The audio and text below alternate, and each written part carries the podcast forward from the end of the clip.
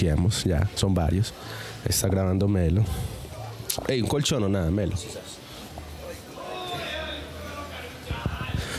Entonces, pa. No te, no te oigo, Meloski, pa. Ah, error mío, error mío. Ah, espera, espera, espera, espera. Sí, otra vez. Es que acá tiene que marcado y el pico. Pero ya, yo, yo le hice. Sino que es que si usted hace. ¿Usted cómo va a saber cuándo en la cámara usted hizo? Si no se ve. Oh, ya, ya, ya. ¿Sí me Ah, entiendes? Entonces en, la, en el video usted ya sabe que ahí es el pico. Ah, con orrea. Yo, yo, yo ayer, ayer tratando de cuadrar eso, parce. Yo me quedé mero rato y me, tocó, me tocaba hacer mero zoom in y zoom in y zoom in. Y yo voy un poquito para la izquierda, un poquito para la derecha, un poquito a la izquierda y tas, hasta que me dio. Fue muy charro, parce. Sí, no, me toca ya es practicar cómo organizar la chimba. Tan rara esa cámara, weón. Eso ahí. Todo lo que yo hice ahí, eso, porque estas cámaras lo que hicieron es que solamente pueden grabar hasta 29 minutos y 59 segundos. Porque en Europa resulta y sucede, si usted graba más de 30 minutos, le cobran un impuesto como si fuera una video, eh, una cámara para videos, pues. Entonces, para ellos evitar esa puta ah, ah, impuesto, ¿qué hicieron?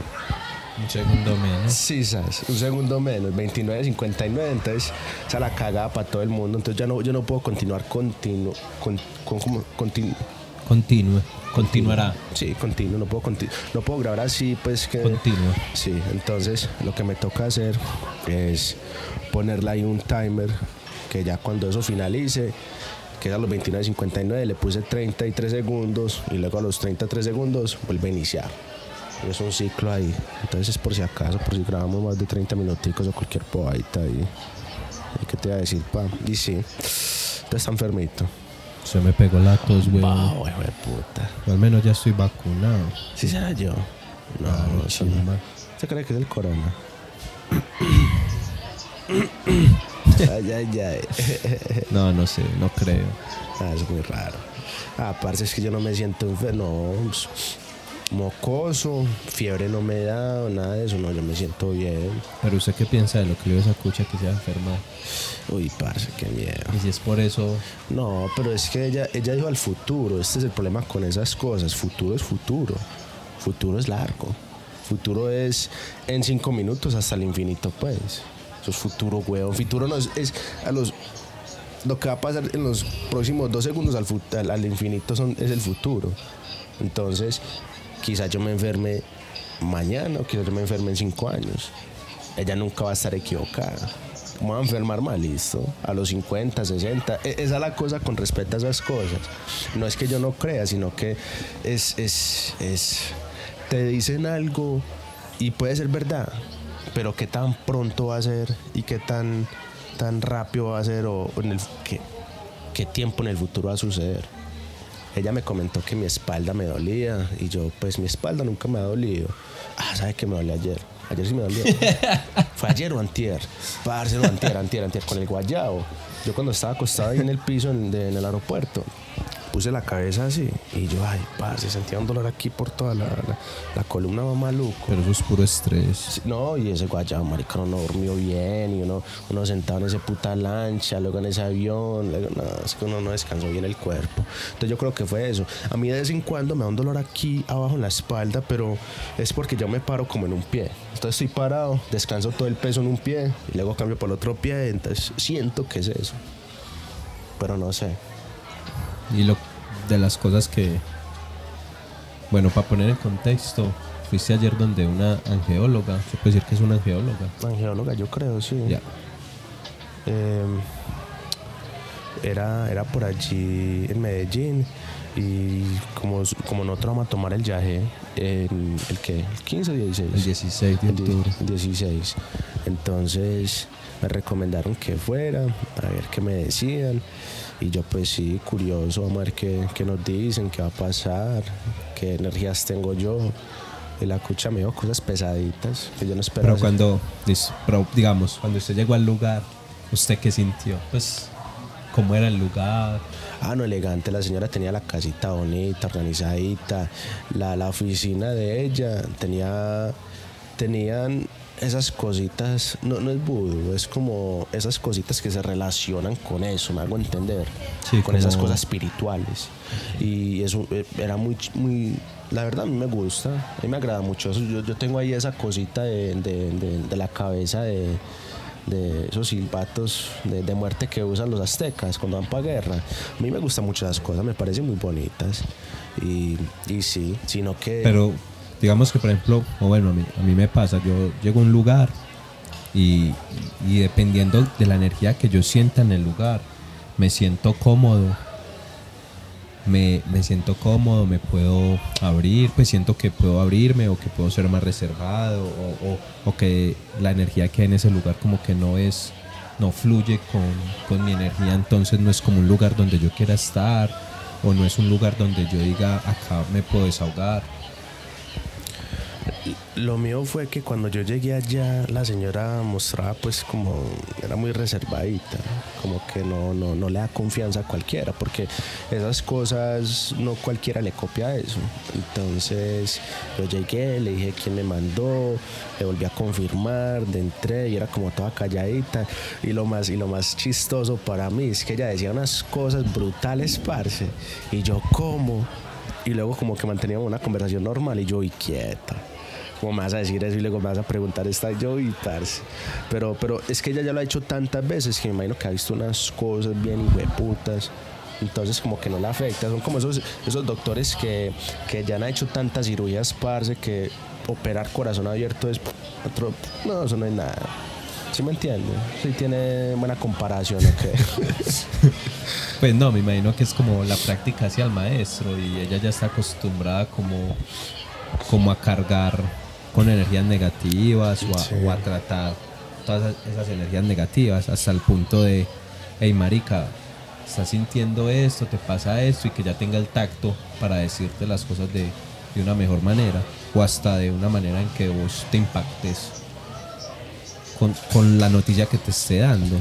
Sí, yo, yo, yo pues yo digo, yo no descarto nada de lo que ella me diga, es muy interesante, yo creo mucho en esas cosas, pero a la misma vez no voy a poner toda mi energía en, lo que ella dijo y que así va a ser y que ya voy a pensar solamente en eso, no.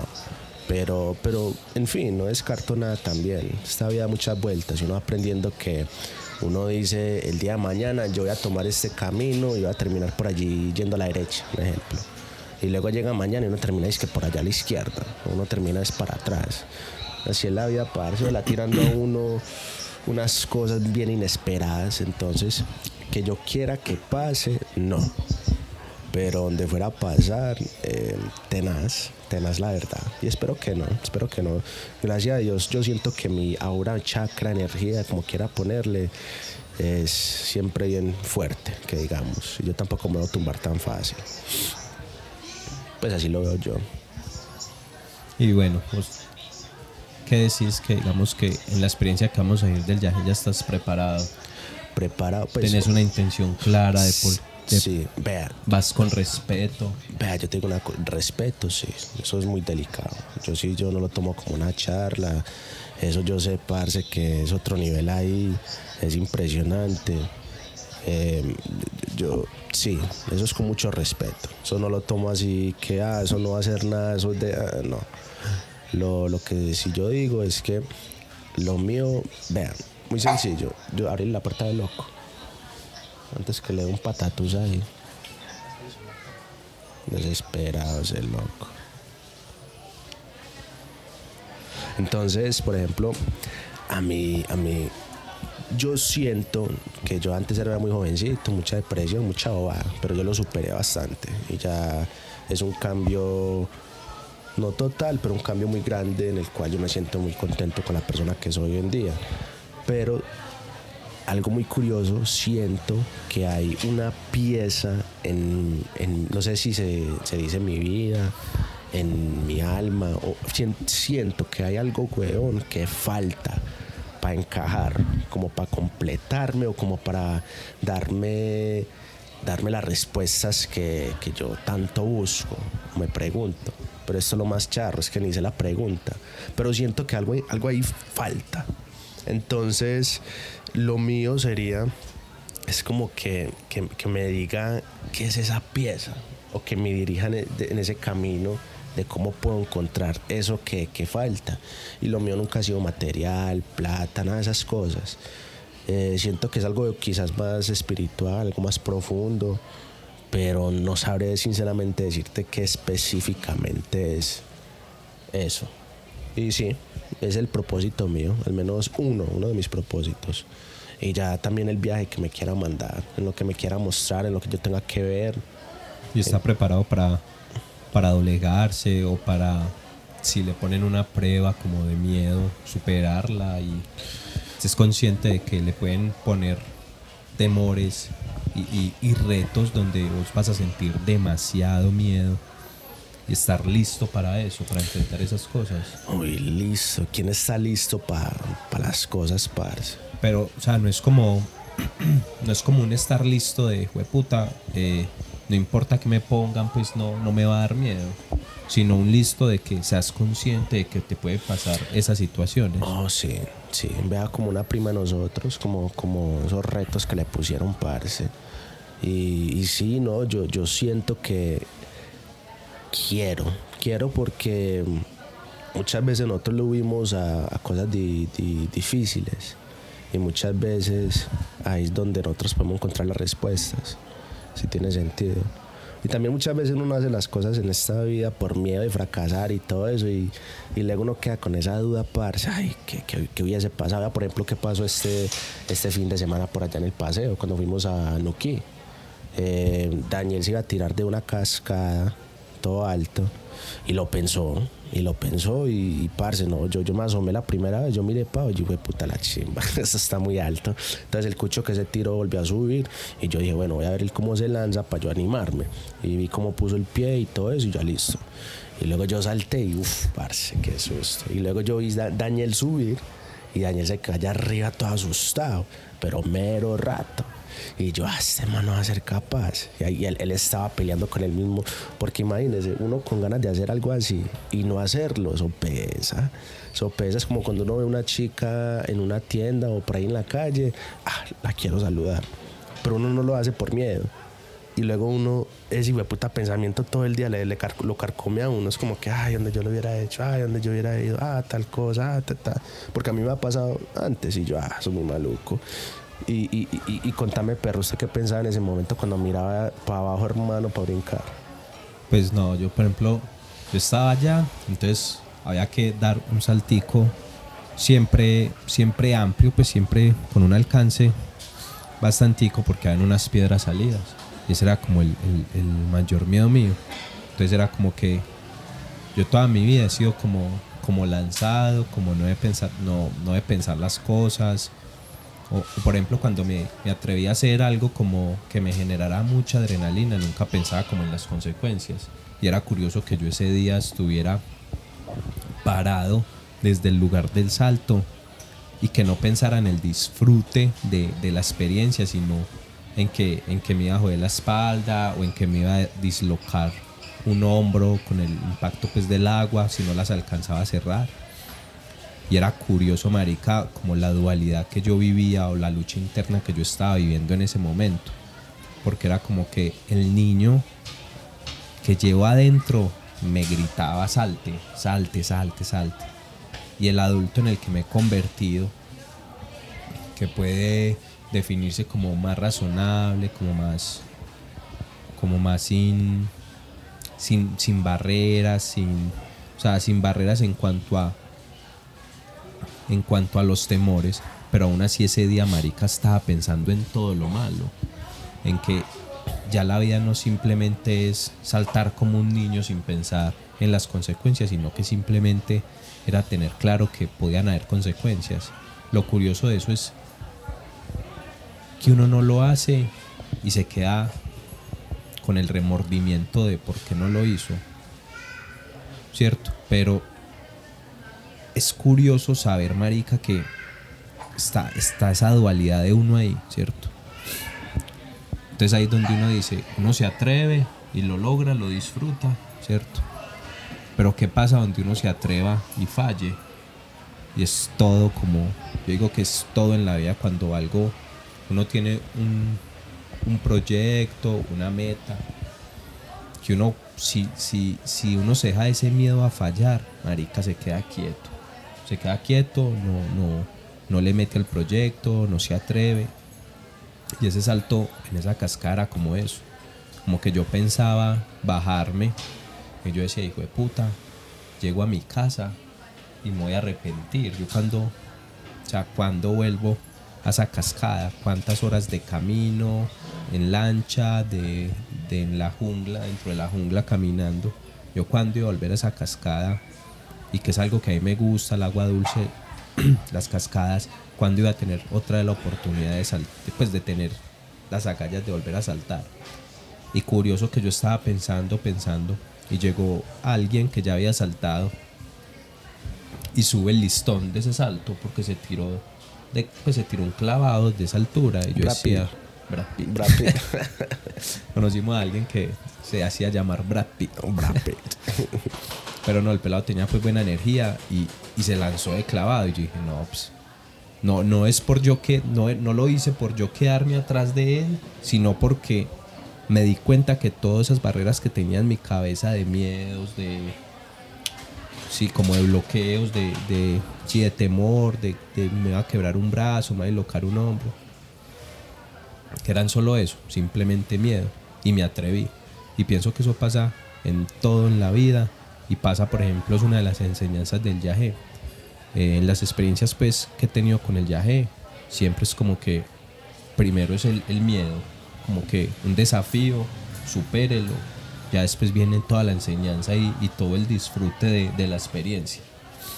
Pero es muy, muy bonito uno como sentir que no se deja ante ese miedo, que uno no, no cede ante, ante tal miedo, ¿cierto?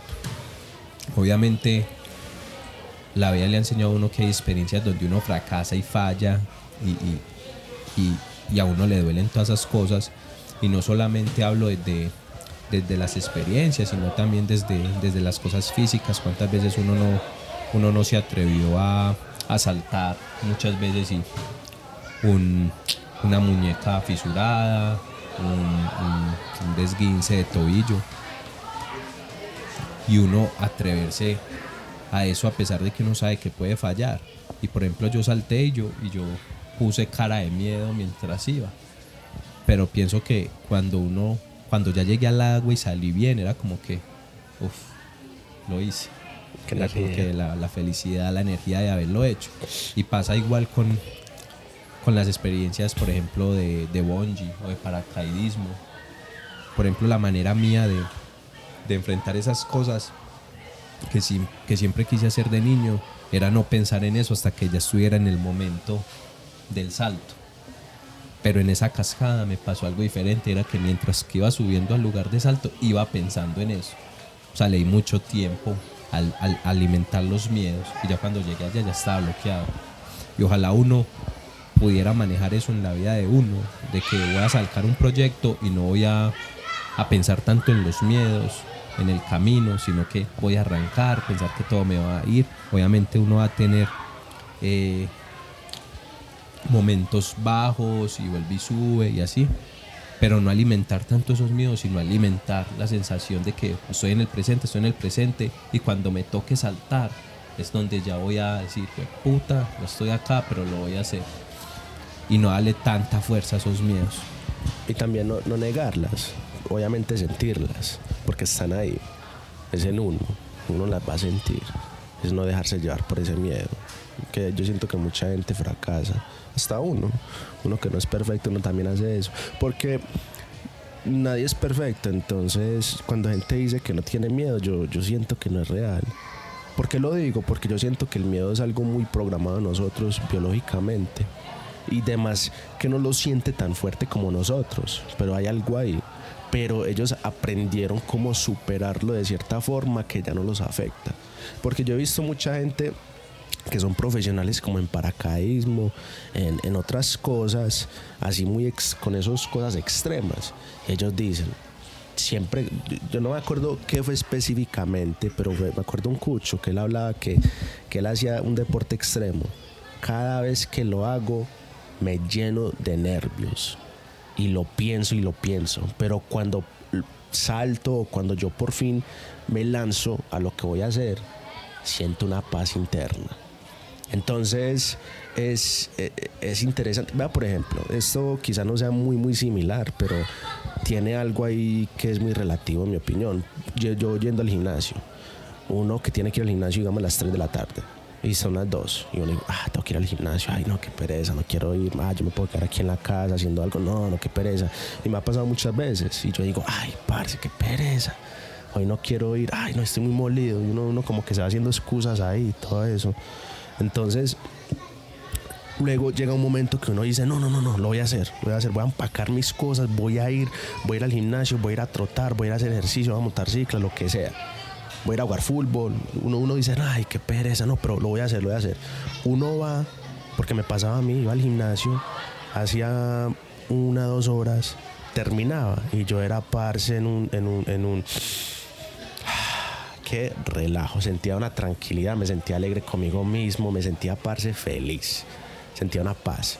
Y días que yo permitía que, que yo mismo me, me ¿cómo se diría? Psicoseada, que pues como yo, yo mismo me mentía en esa energía negativa y no iba. Al momentico ya era como que, ah, listo, no, no fui. Pero ya más tarde en ese día, como una hora, dos horas, yo, ay, yo, ¿por qué no fui? Ay, vea, ya estuviera saliendo, ay, no, ya hubiera hecho pecho hubiera crecido un poquito más de músculo y ya del día, ay, yo para acá a comer sabiendo que no voy al gimnasio, ay, tal cosa. Y esto, yo soy todo carizbajo, todo triste. Y es como que, me puta, yo, yo he ido al gimnasio casi un año seguido, todo, cinco veces a la semana y todavía siento las ganas de no ir. Pero ¿qué es la diferencia entre yo y otra persona que no va? Ellos sí escuchan esas voces en la cabeza que le dicen, no, no vaya ah, ¿para qué? Usted ya fue esta semana, no, descanse. Y luego hay gente, parce, que escuchan esas voces y ellos mismos dicen, no, voy a ir. ¿Y, ¿Y por qué lo digo? Porque yo sigo mucha gente que hace, ¿cómo dice? Fisiculturista. Físico, físico-culturismo. Físico-culturismo. Hay mucha gente que yo sigo en, esa, en esas redes. Y, y, parce, casi todos dicen la misma bobada, todos.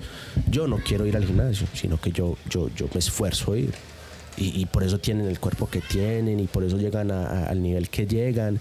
Ellos sienten la pereza y no lo quieren hacer, pero ellos aprendieron a superar eso y ver que cuando uno vence ese temor, esa pereza, esos sentimientos negativos que te, no te permite lograr eso que quieres lograr en ese momento, en el futuro, lo que sea, ellos lo superan y luego terminan como ganando, terminan felices, tranquilos.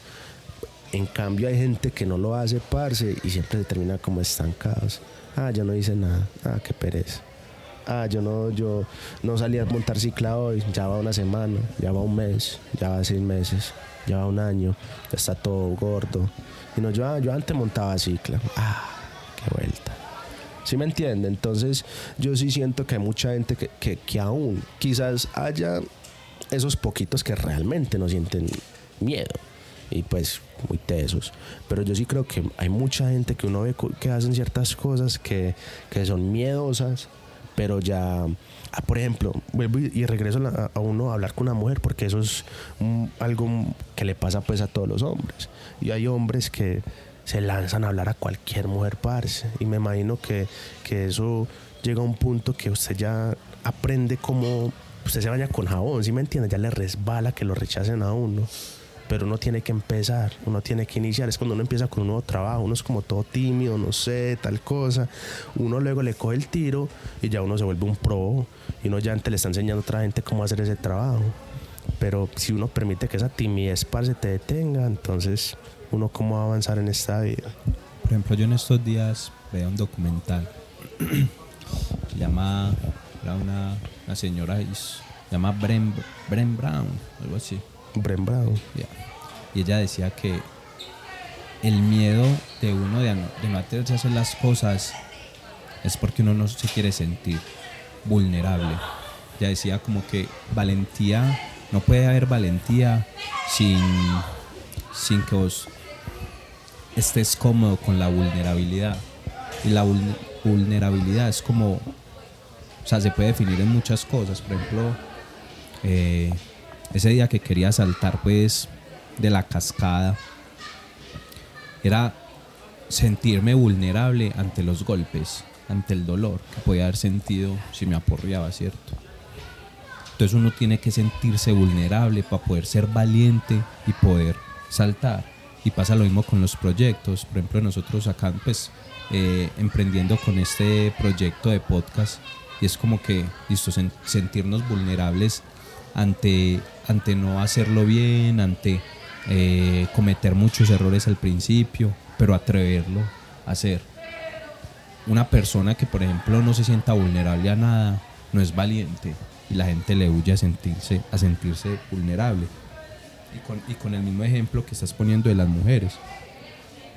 Uno cuando se acerca a, a hablar con una mujer, uno sabe que uno está, que uno va a ser vulnerable, porque esa persona te puede recibir de una manera que te agrade, como una manera grosera. Y eso a vos te va a bajar la autoestima, te va a doler, te va a dar en el ego. Pero es esa misma vulnerabilidad. Si usted no está preparado para ser vulnerable, usted no es capaz de ser valiente. Porque entonces usted va a decir, no, yo no quiero que, que ella me hable mal, que me dé, que me baje la autoestima, que me den el ego, yo prefiero mejor, mejor no hablarle. Y es muy curioso eso de que para usted ser vulnerable, pues para usted ser valiente tiene que ser vulnerable. Usted va a saltar de bungee jumping, usted dentro de usted hay una posible una posibilidad de que, de que te puedas matar, por ejemplo. Siempre, uno siempre está pensando en eso. Y uno atreverse a saltar a pesar de que tenga esa idea de que puede fallar, es esa vulnerabilidad lo que te hace valorar esa experiencia. De que a pesar de que usted podía desarmarse, eh, bajar la autoestima, morirse, eh, desmayarse, usted aún así lo hizo. Y eso es, eso para mí es ser valientes. Y, y cuénteme usted cuántas veces ha sentido ese miedo y usted se lanza a, a, intentarlo, pues siendo cualquier caso, mujer o meta en su vida o cualquier cosa, si dice, ay, no sé, no sé, pero usted le dice, no, me voy a arriesgar y toma ese riesgo, pues, y coge el toro por los, por los cuernos y usted dice, no, yo lo voy a intentar. ¿Usted cómo se siente después de haberlo intentado? De tanto meterse, pues... Tanto miedo. a la cabeza. No, uno, se siente, como le diría yo, el putas, porque uno pudo con, contra todos esos miedos, ¿cierto? sino que, o sea, era como detrás del miedo están las mejores experiencias, casi siempre. Usted tiene miedo de hacer algo, pero usted lo hace, para usted es un disfrute. Y por ejemplo, yo digo que esa es como la, una de las enseñanzas más fuertes del viaje, porque casi siempre, o al menos en mis viajes, en mis chumas o pintas que llaman, eh, es como sentir que siempre me ponen un reto por delante, un miedo, y que yo yo no, yo no lucho contra eso, sino que yo, yo fluyo, yo me doblego.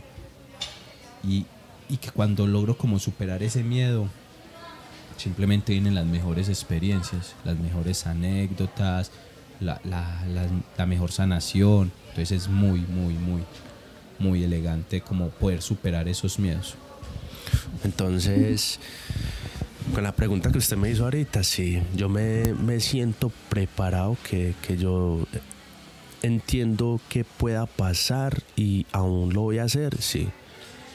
Em, quiero decir que, que, ojalá la fogata me dé la fuerza para yo poder vencer todo eso. No voy a decir que sí de una, porque, vuelvo y le repito, yo, yo, yo no me cierro tanto en las posibilidades, porque en esta vida pasan muchas cosas pero, pero me gustaría pensar que, que, sí, que voy a ser capaz y que yo he crecido mucho como ser humano y mi forma de pensar y tantas cosas que yo, yo siento que yo sería capaz de, de navegar eso. Y quién sabe, de pronto no sea muy duro el trámite, o quizás sí, quizás hay una prueba y parce que, que me tocó ya y, ¿sí me entiende? Entonces, quién sabe. ¿Usted qué dice? Yo digo que, sino que es algo muy cliché, pues que, que dicen sobre el yaje, pero por ejemplo nosotros, ¿hace cuánto estamos con lo del yaje? Hace mucho tiempo. Sí. Demasiado. y las cosas se la van presentando a uno. Dicen que esa medicina se la va presentando a uno cuando uno en realidad la necesita. Y usted le puede contar a muchas personas qué es el yagé o qué experiencias tienen con el yagé. Pero ya a esas personas les queda como la semillita ahí, ¿cierto?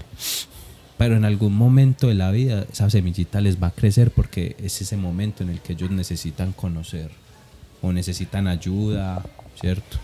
O necesitan sanar muchas cosas y como esa semillita ya está ahí, pues riegan esa semillita y la ven como una oportunidad de eso. Y yo, pues yo sí digo, yo, yo donde hubiera conocido el yaje antes y, hubiera sentido ese llamado, hubiera preferido eso a, ir a varios psicólogos y gastar plata. Porque para mí el viaje ha sido, o sea, eso ha sido un viaje interior. Y, no quiero ni, pues nunca he querido como pensar el cómo funciona eso o por qué, o sea, qué es lo que hay detrás de todo eso. Nunca he querido pensar en eso, sino disfrutármelo. Simplemente es algo que está acá, real en este mundo y que ha ayudado a miles de personas y que es una sanación, una sanación que viene desde hace mucho tiempo. Entonces prefiero centrarme en eso y disfrutármelo sin pensar el por qué. Digamos que ya vivimos en un mundo que es muy lógico, muy razonable, que para todo hay un porqué. Como para uno cosas tan mágicas querer sacarles el porqué. Y yo pienso que, que hay muchas personas hoy en día que les falta como vivir con esa chispa, como con esa magia, de, como con esa alegría de uno no saber por qué, ¿cierto? Yo digo, pues es mi pensar, porque hoy día todo el mundo es como razonando para todo, y razonen, y razonen, y razonen, y razones. Y, ah, yo no, porque yo no, yo no me voy a meter en este proyecto por tal, tal y tal y tal motivo, siempre. y siempre somos como poniendo peros y peros y peros. ¿Y por qué no pensar cosas bonitas con la magia, porque no aferrarnos a la magia. Como decía el jugador mexicano Chicharito, ¿por qué no creer? ¿Por qué no soñar? Muy chimba. Pues, es, es, es, como los magos con la magia. Hay un truco, eso tiene su, su, su razón, porque ellos hicieron lo que hicieron, sino que ahí es cuando pierde el encanto, ¿sí me entiende? Y uno quisiera saber uno busca el porqué. uno quisiera saber cómo se hace pero a la misma vez uno ya ya como que pierde el encanto uno queda como ah era así ah bueno pero cambio a alguien que no se lo explica uno es como que uy este man cómo lo hizo por dónde hasta uno empieza a cuestionar. De, de, verdad me leyó la mente. Ay güey este man cómo hizo eso parce y uno se queda con ese misterio y, es, y se vuelve un, usted ya trata como de descifrarlo y unos pensándolo y unos cuestionándolo, pero cuando te dicen cómo fue que hicieron el truco, uno ya es como que, ah, como que pierde el encanto, ya, ya perdió el misterio. Y, y sí, el viaje se puede explicar con muchas cosas, con, con el DMT, eh, con, con, con, a mí lo que me parece curioso y siempre me, me, llena a mí de curiosidad, par, es la, cómo la gente en ese tiempo decidieron combinar esas dos cosas, porque eran dos plantas diferentes. uno es un árbol y eso es otra planta. Unas hojas, son el, pues unas, como unas raíces, como unas lianas. Se llama, pues se le dice bejuco, el bejuco de ayahuasca y, y unas hojas de cierto árbol y se mezcla pues y ellos hacen pues como pues, los, los taitas que llevan pues como mucha experiencia con eso, le hacen sus rezos, sus sus pues, su, sí, su procedimiento como para, para ponerle buena, buena intención a, esa sanación, buena energía. Entonces la pregunta sería cómo, cómo hicieron ellos antes para saber combinemos estas dos cosas para sacar X producto pero usted pone a ver muchas civilizaciones de hace mucho tiempo, todos tenían su manera de sanar, todos. Unos con la marihuana, otros con los hongos, otros con, el rape. Entonces, a mí más que eso de cómo llegaron a eso, me parece es curioso cómo todos, eh, pues sí, la mayoría de civilizaciones tenían su manera de sanar, de tener su, buscan una sanación, ¿cierto? Su medicina para sanar. era curioso, pues siempre me ha parecido eso curioso, y que podían estar a millones de kilómetros entre civilización y civilización y que llevaran eso en común, la sanación, independientemente de, de la medicina que fuera, ¿cierto? Pero que lo tuvieran, pues, y eso que hay muchas, hay muchas más medicinas que, que uno, por ejemplo, no conoce o que se perdieron en el tiempo o que son poco conocidas, pero que al final todas llevan a eso, a la sanación. Por ejemplo, hay una que es como con un líquido de, de la flor de, de, cactus, el peyote, creo que se llama. Peyote, es intenso. Y que eso también es un viaje, ¿cierto? Y que también una civilización que utilizaba eso para, para la sanación. Eh, yo creo que aquí en Colombia también se usaba eh, sapos. Sí. Te la envía los sapos. Sí. Es, eh, en Asia usaban los opios. Opio. De, opio, de, de heroína. Ajá. Eh, sí, en Europa los hongos, muy popular en América también.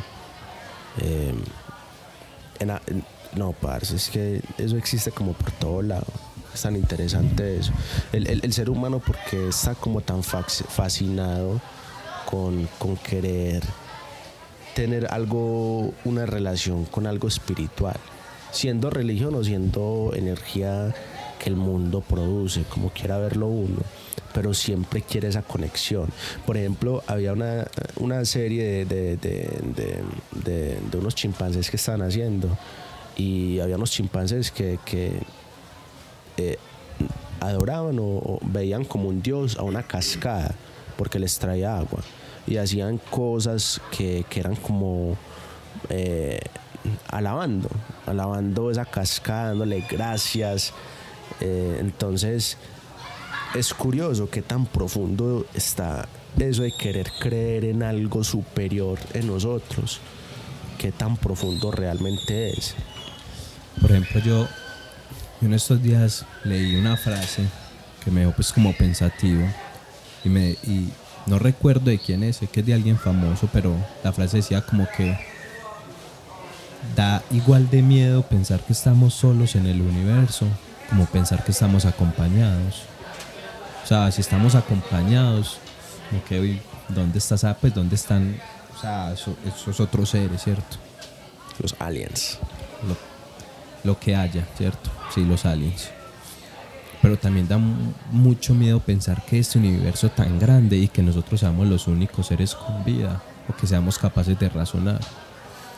Yo la verdad, yo no, yo no creo en, religiones ni, ni, en iglesias. Yo creo que, que hay algo, una energía superior allá que mueve todo el universo. Yo le llamo energía, universo. Es un ser de luz, de divinidad y, y, me conformo con eso, con pensar en eso, no buscar como, como la verdad absoluta. Porque creo que como, como decías ahora con lo de los magos, cuando uno busca como, como, como el si hay truco, cómo es, funciona el truco, buscarle el por qué, se pierde literalmente todo el sentido de, de, de eso que, de, por lo que uno está fascinado. Y como vos decís, a lo largo de la historia del mundo, siempre de alguna manera, siempre tenemos que estar buscando como una conexión hacia la divinidad, hacia, hacia, que hay, o sea, hacia que existe algo superior allá, ya sea la luna, el sol, la Pachamama, el universo, Dios, Buda, no me importa el Dios en el que creas, pero que hay algo allá arriba, para mí sí. ¿Por qué no?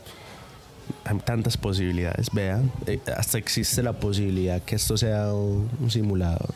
Como la Matrix. ¿Por qué no? ¿Sí me entiende? Si uno cree en el plano astral y que hay otros niveles, ¿por qué no? ¿Sí me entiende? Entonces, si este es verdad y hay posibilidades que, si este, que, que, que es por decir que, que, que dice que esto es verdad y que no sea un simulador que dónde está el comprobante. No sé, es como que a mí, a mí lo que siempre me jode la cabeza es qué tan significantes somos nosotros y qué sentido tiene la vida. De verdad. porque en fin uno muere. Y luego que ya, hasta ahí llegó. De todas formas, el planeta Tierra se hizo por, por el Big Bang. Un efecto dominó, todo pasó por algo y va a llegar el fin porque el sol va a estallar. Ese sol estalla par y acaba con todos. ¿Sí me entiende? Pero por ejemplo ahí dice que el Big Bang fue el final del mundo anterior. Quieto. O sea, había un mundo pues anterior, estalló porque llegó el fin y esa misma explosión generó otro nuevo mundo y acá estamos nosotros. O sea, hay muchas teorías fascinantes. Sí. Que, ¿Cuál es la verdad? Nadie sabe. Entonces, entonces, Al final, ¿quién inició todo? al final somos la nada y, Y en la nada está el todo. Eso es lo profundo, parce. Es que yo siempre digo, esta vida tiene mucho sentido, parce. Es hermosa, es increíble. Uno mira el cielo, uno ve una nube, uno mira a un bebé y uno dice, "Hijo madre, así empieza la vida. Uno ve un ancianito, así termina la vida. Y es como que es un ciclo, hermano, que es hermoso, como el yin y el yang. Yo creo mucho en eso. Pero a la misma vez, al otro extremo, no tiene sentido nada, porque en fin uno, no importa lo que uno haga, no haga, parce, va a haber un fin, como el Big Bang.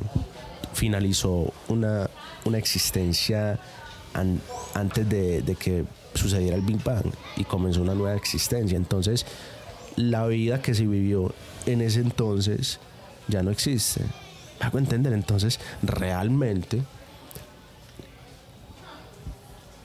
¿qué tiene uno, uno importarle qué hace, qué no hace, si en fin todo va a finalizar. ¿Por qué? ¿Por qué ponerle tanto? ¿Por qué preocuparse tanto? Pero al otro extremo, porque yo miro ambos extremos y yo me baso, yo baso mi vida por eso, parce, y es un caos.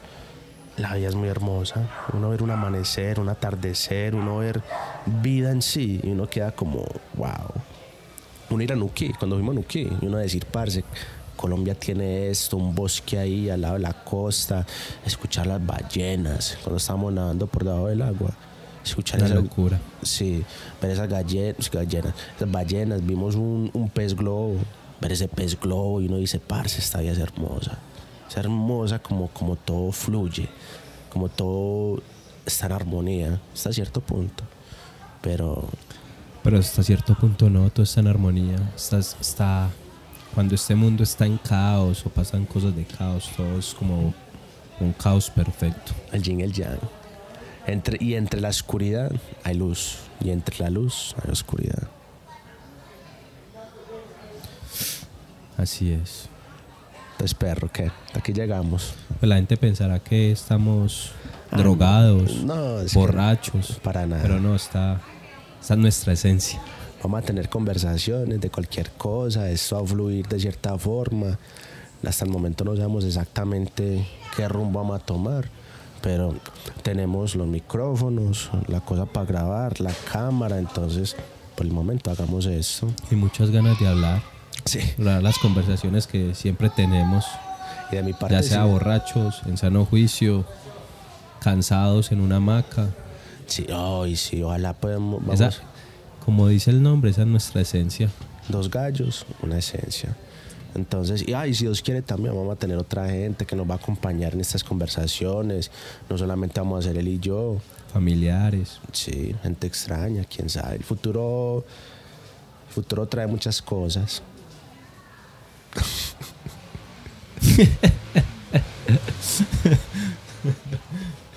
Entonces, bueno, hasta aquí llegamos. Ah, bueno, perro. Bueno, perro, fue una belleza, una chimba. Muchas gracias. Hasta luego.